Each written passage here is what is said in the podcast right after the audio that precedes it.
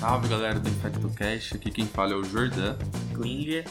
E hoje a gente vai falar um tema muito importante e recorrente na prática de todo médico, né? desde clínicos gerais, cirurgiões, urologistas, ginecologistas, é, que é a pielonefrite, né? que é um tema aí do dia a dia do pronto-socorro de todo mundo. Então, primeiramente, o que é a pielonefrite, Klinger?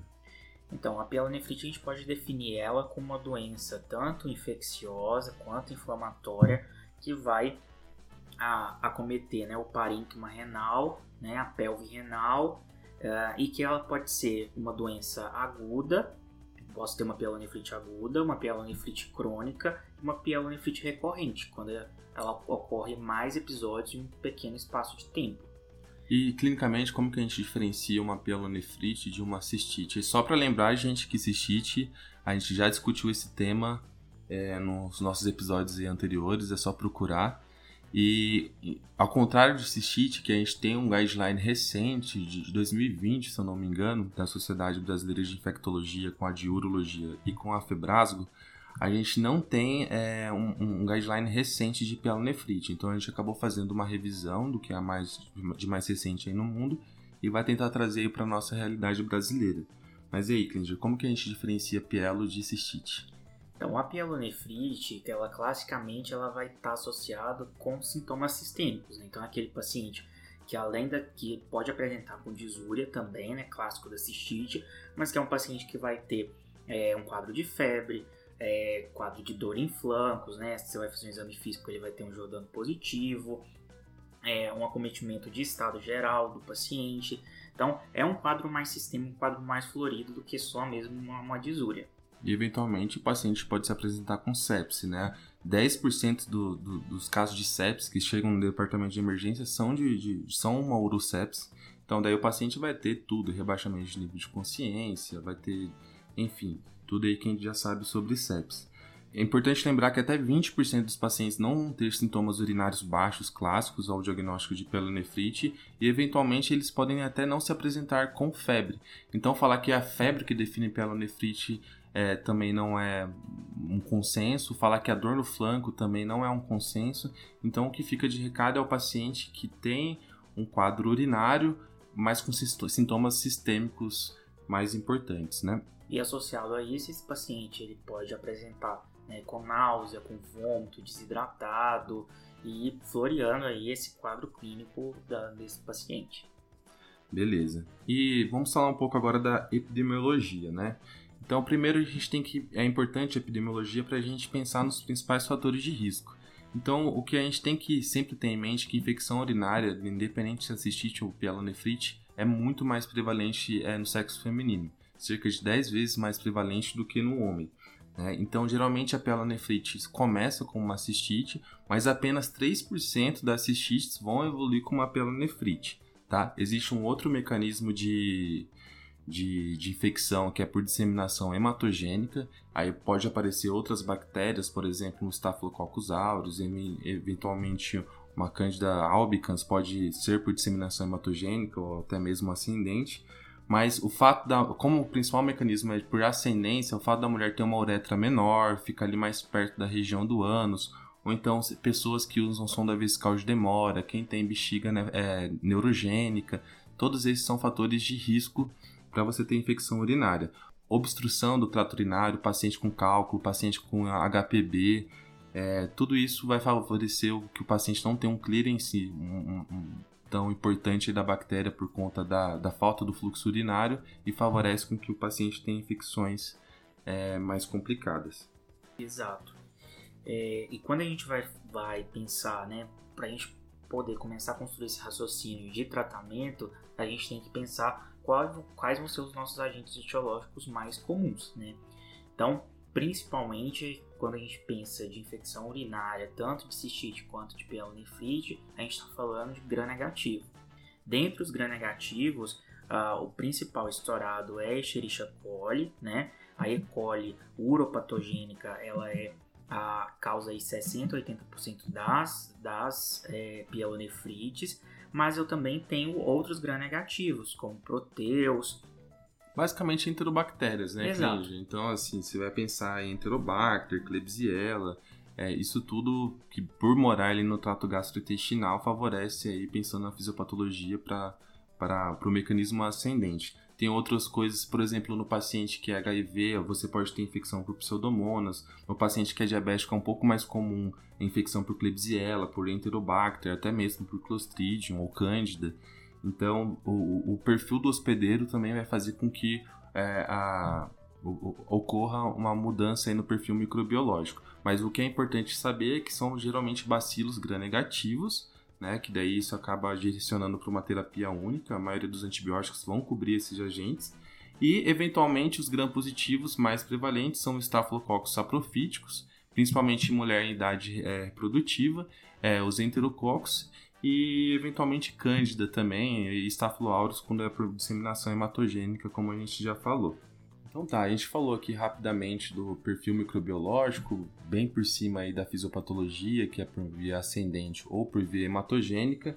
Agora a gente tem que classificar essa pielonefrite, essa infecção do trato urinário. O que, que seria uma infecção complicada e uma não complicada? O que, que é isso, Clinge? Então, isso também é, é um tema que gera muita dúvida. Cada guideline, cada sociedade traz uma, uma classificação diferente. Mas, de uma maneira geral, uma infecção, uma pielonefrite complicada, eu tenho que ter, primeiro, uma anormalidade uh, de trato, de anatomia de trato urinário, e eu preciso ter, e eu preciso, e, e esse paciente precisa ser uma população específica. Então, aqueles pacientes que são transplantados renais, que são imunossuprimidos, que são idosos, pacientes que têm refluxo vésico-ureteral, pacientes que têm é, estenose de Jupe, que tem algum corpo estranho na, na via urinária, é, que tem catéter, todos esses, ou uma neoplasia, por exemplo, todos esses a gente vai considerar a, neo, a pielonefrite, nesses casos, a gente vai considerar ela como sendo uma pielonefrite complicada. A pielonefrite não complicada seria na, naquele paciente é, clássico, né? A mulher jovem, sem comorbidade, uh, com, caso, com um quadro leve moderado. Então, esse seria uma pielonefrite não complicada. É, eu acho que é mais fácil a gente saber o que é não complicado e todo o resto seria complicado, né? Porque a maioria das recomendações já coloca, se for uma infecção do trato urinário em homem, já seria complicada, porque aí geralmente vem acompanhada de algum componente obstrutivo, por exemplo, uma, uma HPB no, no, no homem, né? É, se o paciente tiver abscesso, enfim. Então, se não for uma mulher jovem, sem comorbidades, com uma infecção leve, moderada, que não, não, a pessoa não pode estar com choque séptico nem nada, para você, aí você vai falar que ela não tem uma infecção não complicada. Isso é importante para a gente tanto padronizar os estudos, mas também para começar a prever um pouco do desfecho do paciente, né? Quem tem uma infecção complicada tem maior chance de ter um desfecho negativo. E, e até mesmo na microbiologia isso muda, é mais comum ter alguns agentes na, é, mais, é, na infecção complicada em, em relação à infecção não complicada. É, geralmente na infecção não complicada vai ser uma E. coli uropatogênica e o clássico, e eventualmente numa complicada pode ter pseudomonas, pode ter uma infecção multiresistente, etc. E agora, indo para as ferramentas diagnósticas, né? Quais são os exames que são obrigatórios para o paciente com pielonefrite? Então, obrigatório para todo mundo é sair de lá com, com uma, um EAS e, ou uma urina 1, né? Ou um EQU, aí depende da região que você está ouvindo a gente e uma urocultura. Tá, então é bom a gente diferenciar que quando a gente falou no episódio de cistite, quando é uma cistite não complicada numa mulher sem comorbidades, tudo perfeito, você não precisa de, de urocultura. Tá? Não precisa pedir nenhum exame complementar e pode tratar empiricamente. Aqui na pielonefrite não complicada não existe essa opção. Você sempre vai pedir urina 1 e urocultura. Então, nessa urina eu vou olhar primeiro um pH, um pH maior que 7, pH alcalino, uh, vai estar tá falando para mim a favor de formação de cálculo, né, mais propenso a formar cálculo. Eu vou olhar uh, nitrito na urina. O nitrito positivo vai indicar que essas bactérias, que tem bactérias na urina que são capazes de converter nitrato em nitrito, indicativo aí das enterobactérias que têm essa capacidade. Eu posso encontrar também a esterase leucocitária, que é uma enzima encontrada nos, nos glóbulos brancos, né, que estão na urina é, que vai indicar também uma infecção, né? É, essa enzima ela é uma reação do neutrófilo quando quando está combatendo alguma bactéria que vai ser liberada na urina. Outro, outro marcador muito importante, né, os leucócitos, né, os piócitos na urina também vão estar elevados. Eu também vou ter hematúria, seja microscópica ou macroscópica, muito importante também no exame. Vai indicar muitas vezes, principalmente em, quando a gente tem é, cálculo, alguma obstrução, a gente tem uma hematúria mais pronunciada e os cilindros leucocitários também que vão estar tá sugerindo uma origem renal para essa piúria. Então são todos marcadores, um único exame de urina vai estar tá dando para a gente várias informações importantes para o diagnóstico da infecção. E é importante a leucocitura é o que a gente geralmente olha primeiro, né? É, se o paciente não se apresenta com leucocitura, é importante a gente pensar em outros diagnósticos, em diagnósticos diferenciais, porque a sensibilidade é extremamente elevada da, da leucocitura, né? E é, chega próximo a 100%. É diferente da especificidade, né? Nem toda leucocitura vai ser uma infecção urinária, mas é muito raro é, você ter uma infecção urinária sem leucocitura, uma pielonefrite. E outro ponto, Jordão, é que nem sempre a gente vai encontrar nitrito positivo nessas infecções, né?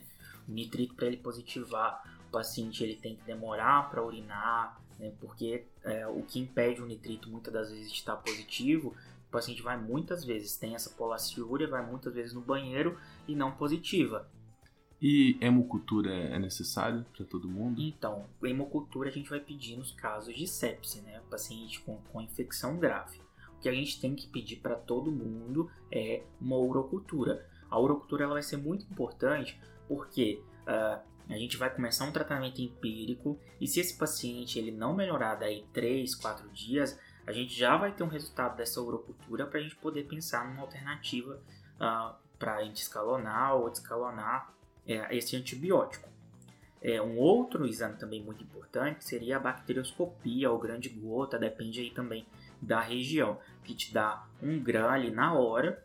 Às vezes a sensibilidade é um pouco mais é baixa, mas quando vem positivo já te direciona se vai vir um bacilo gram negativo, um copo gram positivo e já vai te dar uma maior segurança para você guiar esse tratamento seu. Uh, e também a gente pode estar tá pedindo exames uh, gerais, como hemograma, PCR, né, uma creatinina muito importante também para a gente avaliar a função renal do paciente, principalmente naqueles idosos né, que já tem, que chegam para você já desidratados, com um quadro mais arrastado, a chance de você ter uma alteração de creatinina também, uma lesão renal aguda, é, é, é muito grande. É isso aí. Então, os exames gerais vai depender muito da sua avaliação pessoal, né, dos exames de sangue principalmente. Então, por exemplo, uma hemocultura só se o paciente estiver séptico, porque a sensibilidade para quem não está não tá séptico é, é, baixa, né? E você vai se guiar pela urocultura, não necessariamente pela hemocultura. É, mas não, não, se esqueça no protocolo de sepsis. Se o paciente estiver séptico, aí você vai pedir bilirrubina, vai pedir todos os exames necessários aí do sulfa. E mas o que é obrigatório sempre é urina 1 e urocultura. E exame de imagem, a gente precisa pedir ou não precisa pedir? Então, ah, o exame de imagem também é outra polêmica, né? É, mas em geral não precisa pedir, tá? Uh, e a segunda polêmica é o que pedir, né? Se seria um ultrassom ou se seria uma tomografia.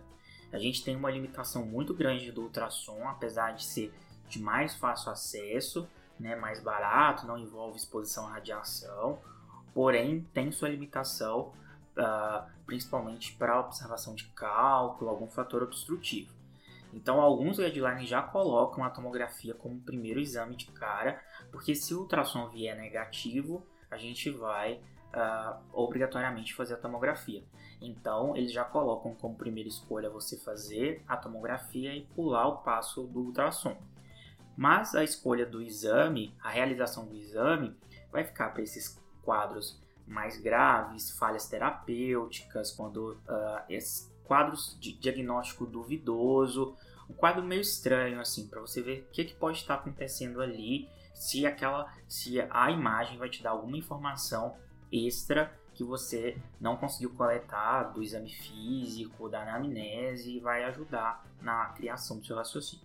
Então, assim, se o paciente tem uma pielonefrite não complicada, basicamente você não precisa pedir uma tomografia. O paciente está evoluindo mal, está demorando para descer a febre, enfim, aí você pede, que essa evolução pode ser ruim pode ser por conta de um foco fechado, por exemplo. Alguns outros dados aí que favorecem para você pedir uma, um exame de imagem seria o paciente com pH urinário maior do que 7, isso justamente por favorecer a formação de, de cálculos de um fator obstrutivo.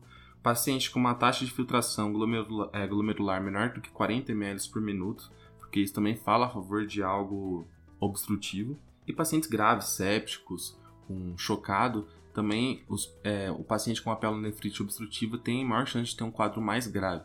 Então, nesses casos, a gente sempre vai pedir. É, aí só falando novamente do ultrassom, o ultrassom ele só tem a vantagem em relação à tomografia para ver hidronefrose. Para ver hidronefrose, o ultrassom seria o exame de escolha. Mas como o clínico já falou, às vezes não tem hidronefrose, mas um mais sensível para detectar, detectar outros fatores aí de complicação seria a tomografia e eventualmente uma ressonância. Às vezes o que você pede uma tomo, vem uma imagem sugestiva de abscesso, você fica na dúvida se aquele é um cisto, um abscesso, Aí a ressonância seria um exame um pouco mais específico para ajudar a guiar aí no nosso diagnóstico de pielonefrite complicada. Beleza, então agora que a gente já falou um pouco sobre os, os métodos diagnósticos, quanto fazer exame de imagem, fatores de risco, né, a microbiologia, a gente vai falar sobre o tratamento agora, que é o que nos interessa, que todo mundo quer saber.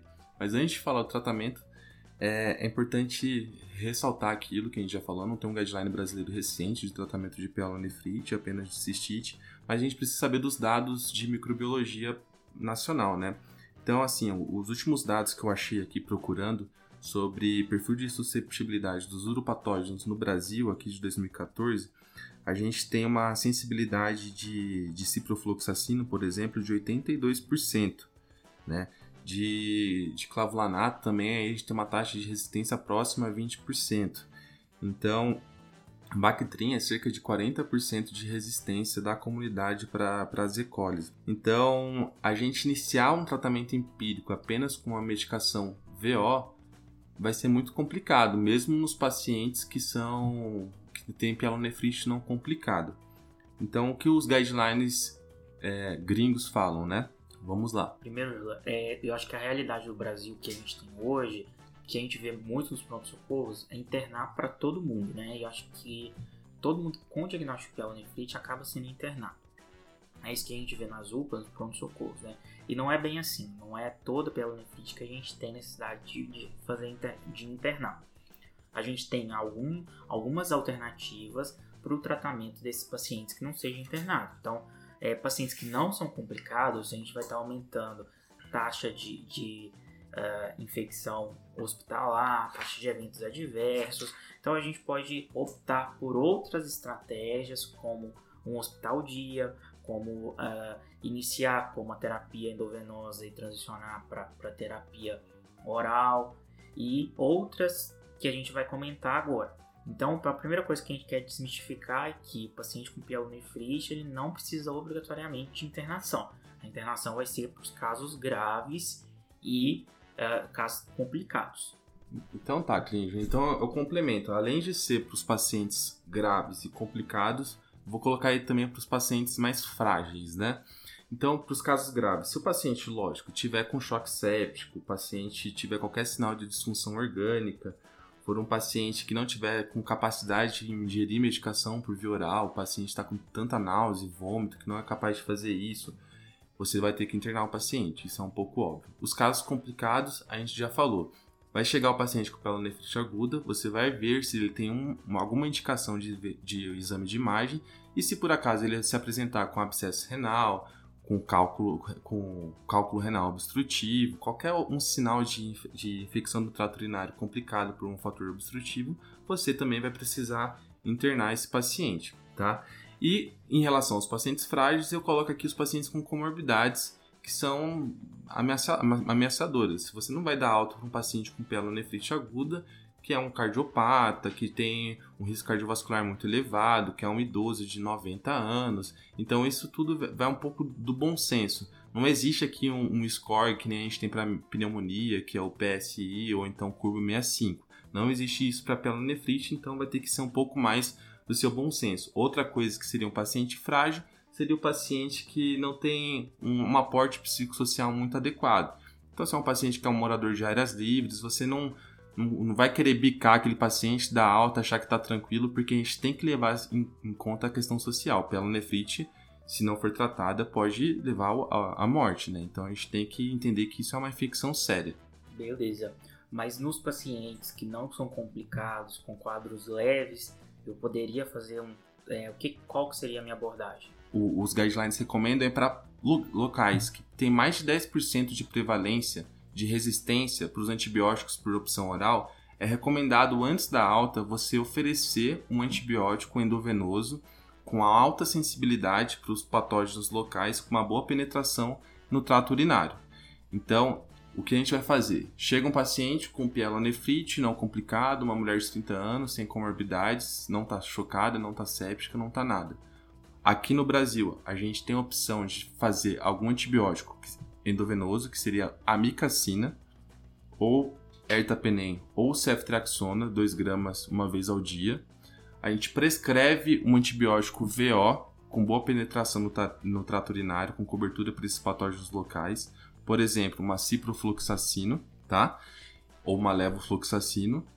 E reavaliaria esse paciente em 48 horas com o resultado já da urocultura. Se o paciente estiver bem, sair na urocultura uma bactéria sensível, a gente escalona, ajusta a antibiótico terapia e completa o tratamento do paciente com via oral e ele completa esse tratamento em casa, tá? Mas é importante a gente fazer essa reavaliação precoce. E a primeira dose endovenosa. E a primeira dose endovenosa, tá? Existe a opção de fazer só por via oral, não fazer nenhuma opção, nada de endovenoso?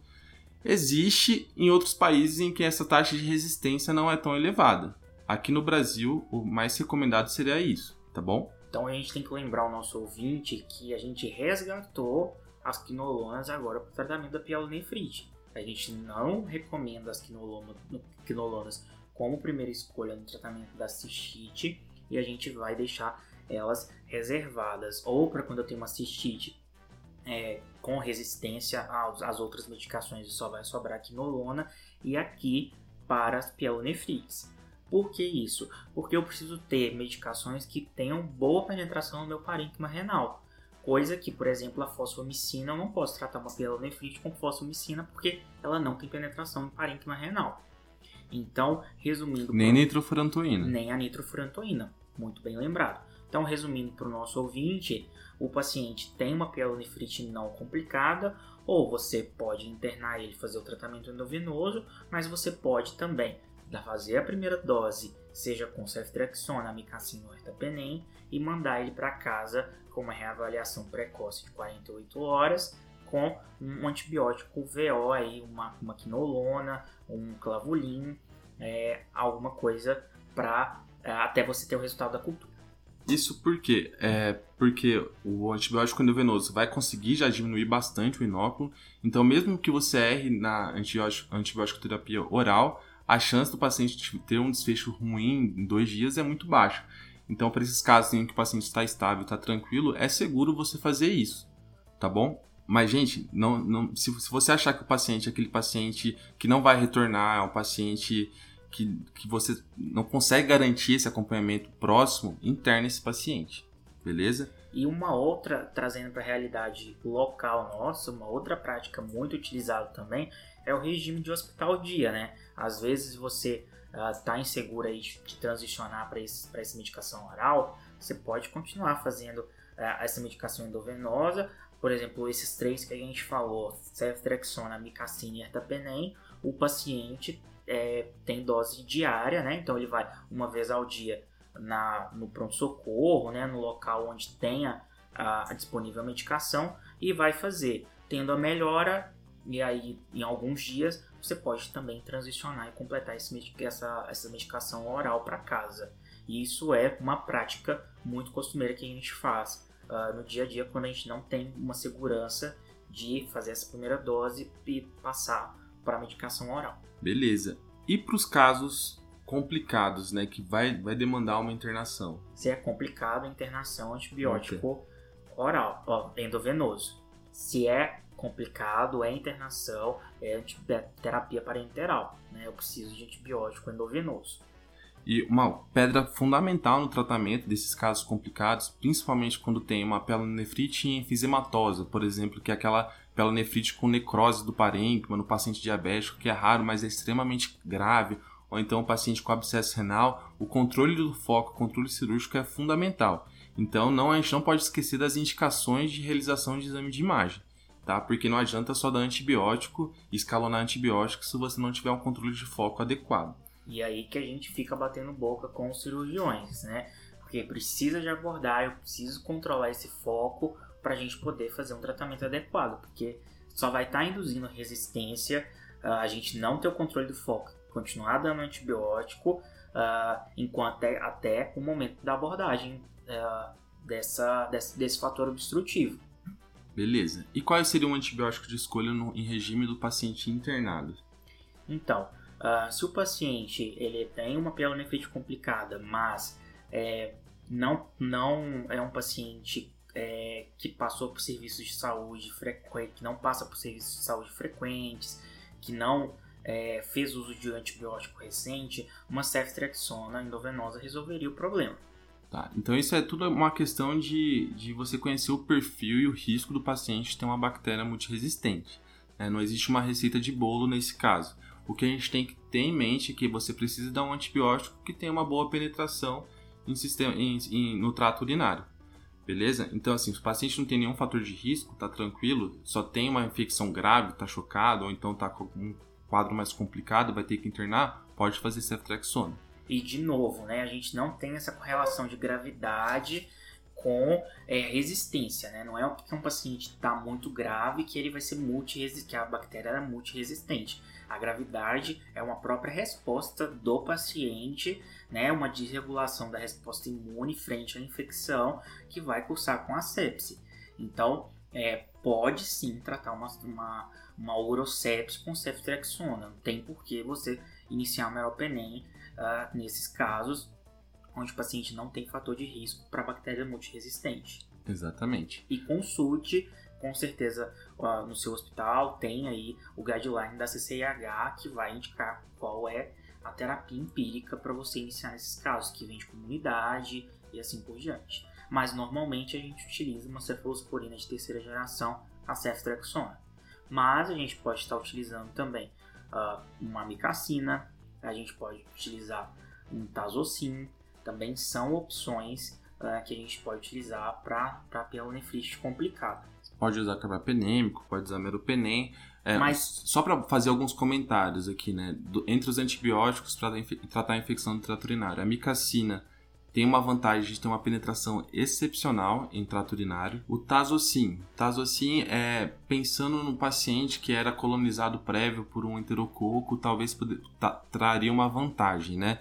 Então lembrando que carbapenêmico não cobre enterococo, ceftriaxona também não cobre imunoterapia ou enterococo. Então tazocin tem uma ótima penetração em trato urinário, eventualmente se é um paciente já internado que tem risco de ter uma infecção por enterococo que é relacionado a cuidados de assistência de saúde, o Tazocin tem essa vantagem além de cobrir pseudomonas né, em relação à ceftriaxona. Se é um paciente que está mais grave, você vai ter que conhecer o perfil, daí talvez você já teria que cobrir uma SBL, né? Aí você teria que dar um meropenem. Então não existe receita de bolo, isso que, isso que é a regra, vai depender muito do perfil epidemiológico local que você está trabalhando, tá? Se o paciente não tem fator de risco, pode começar com ceftriaxona.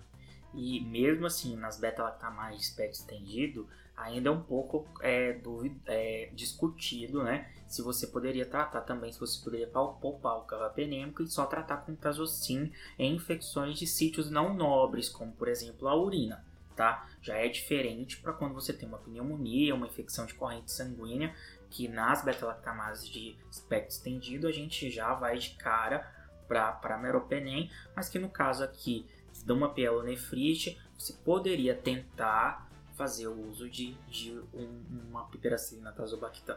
Acho que conseguimos falar um pouco bem aí sobre os antibióticos, né? Mas e por quanto tempo que a gente vai tratar, Crinja? Então, você pode fazer quando você trata com levofloxacino, 5 dias seria o suficiente, né? 750 uma vez ao dia. Quando utilizar outras quinolonas que não levofloxacino, seriam 7 dias. E aí, outros beta-lactâmicos de 10 a 14 dias por via oral. E quando utiliza Bactrim desde que sensível no antibiograma, 14 dias o suficiente. Isso aí. Então, Bactrim, só para lembrar que a gente nunca vai usar empiricamente, gente, porque a prevalência é próxima aí de 40% de resistência, então é só para terapia dirigida. Se for sensível, pode utilizar que tem uma penetração boa no, no trato urinário. Para as medicações endovenosas, isso varia, mas fica aí também variando entre 7 a 14 dias, tá? A micacina, a aminoglicoside, você pode tratar um pouco menos, de 5 a 7 dias. E é... você sempre, quando você fizer o tratamento endovenoso, sempre converta para o oral assim que possível, se o paciente é, tiver condições clínicas para você poder dar alta para ele. Não vão ficar agarrando ninguém para completar 14 dias de antibiótico endovenoso, não. Em relação à, monitor... é, resposta terapêutica, o que, que a gente espera? Né? A gente espera que o paciente melhore dos sintomas completamente até em 5 dias. Então, se o paciente está passando de 5 dias ainda com, com persistência de sintomas, é importante a gente já começar a pensar em algo como é, complicação ou eventualmente resistência bacteriana, mas aí principalmente seria um quadro mais de complicação, teria indicação já de fazer um exame de imagem. Ou então, se o paciente não tem nenhuma melhora, ou então eventualmente até pior, dentro prime do primeiro e segundo dia, você também já tem que reacessar esse paciente e investigar se tem algo mais complicado. Tá? Então o paciente tem que melhorar já a partir do primeiro antibiótico, no primeiro segundo dia, já tem que começar a melhorar e é para praticamente resolver dentro dos cinco primeiros dias. Eu preciso de fazer urocultura de controle, Jordão? Não, não é rotina. A gente só vai pedir urocultura de controle para quem for grávida, né? Que a gente é, sempre vai querer esterilizar é, a urocultura de quem for mulher grávida. Uh, e lembrar que essas condutas né, de infecção urinária são para adultos. Quando a gente fala de criança, muda totalmente a abordagem diagnóstica, os exames. E aí a gente é muito não sabe de crianças, né, Jordão? É, só para falar alguma coisa sobre diagnóstico diferencial, tá? A gente não pode esquecer de algumas coisas, como por exemplo, doença inflamatória pélvica, então mulher aí em idade reprodutiva, a gente tem que pensar em doença inflamatória pélvica, síndrome da dor pélvica, cistite, prostatite aguda se for do sexo masculino, até pneumonia se for de lobo inferior pode mimetizar uma dor aí em flanco e causar um, um quadro sugestivo de epielonefrite. Então a gente tem que sempre ter esse leque bem importante aí de diagnóstico diferencial. Basicamente eu acho que é isso, né? Então, só para deixar dar algumas mensagens para casa. Então, pielonefrite aguda é, tem um, um, potencial de causar sepsis, choque séptico e morte. Então, é uma infecção que a gente não pode menosprezar a gente é obrigatório pedir o exame de urina, né? Diferente lá da cistite, aqui é obrigatório. A gente precisa manter esse paciente. Se você optar, se for uma pielonefrite não complicada, se você vai fazer esquema de hospital dia, ou você vai fazer essa primeira dose do antibiótico endovenoso e continuar o tratamento oral, você precisa ter essa reavaliação do paciente, ter esse paciente na sua mão na menor das dúvidas, a gente vai internar para garantir o sucesso terapêutico. E não esqueçam das indicações de exames de imagem também. Então, se, se você suspeita que tem algum fator obstrutivo, algum fator de infecção complicada, pH acima de 7, diminuição do, do débito urinário, qualquer fator sugestivo, não esqueça de pedir uma tomo ou um ultrassom, porque não adianta dar antibiótico para uma pélonefrite obstrutiva. Bactrim nunca usaremos empiricamente. Quinolona, no Brasil, como tem uma prevalência de resistência de mais de 10%, é importante a gente fazer essa dose de antibiótico endovenoso antes de considerar uma terapia oral exclusiva. E eu acho que é isso, né? É isso. E até a próxima, galera. Até a próxima. Qualquer dúvida ou reclamação, correção, mandem aí no nosso Instagram.